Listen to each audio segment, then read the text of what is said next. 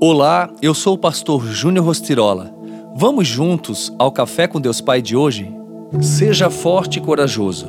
Somente seja forte e muito corajoso. Tenha o cuidado de obedecer a toda a lei que o meu servo Moisés lhe ordenou. Não se desvie dela, nem para a direita, nem para a esquerda, para que você seja bem-sucedido por onde quer que andar. Josué 1:7 Assim como Moisés, Josué, seu sucessor, foi um homem de Deus e um grande líder. Há muitos que são grandes em estatura, força, inteligência e status social, contudo, pequenos espiritualmente falando.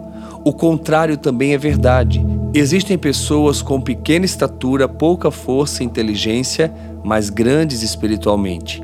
Em todas as vezes que Josué é citado, ele é lembrado por suas inúmeras conquistas. Não é errado atribuir a ele os méritos de suas conquistas, pois de fato foi excelente ao liderar o povo hebreu.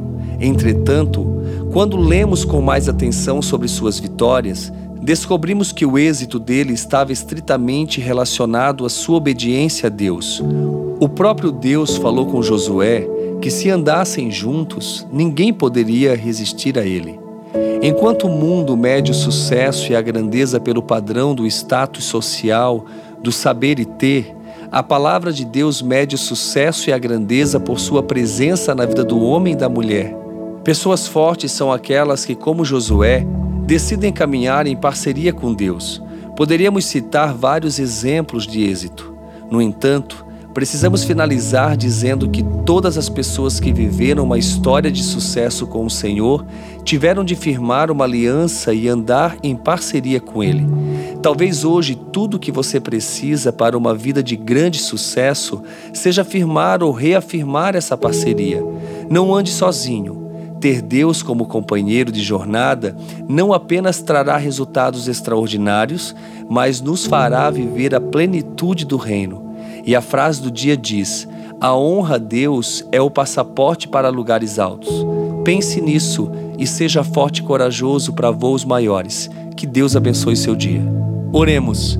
Pai, em nome de Jesus eu oro por esta vida, para que hoje ela receba de ti uma porção de força e coragem.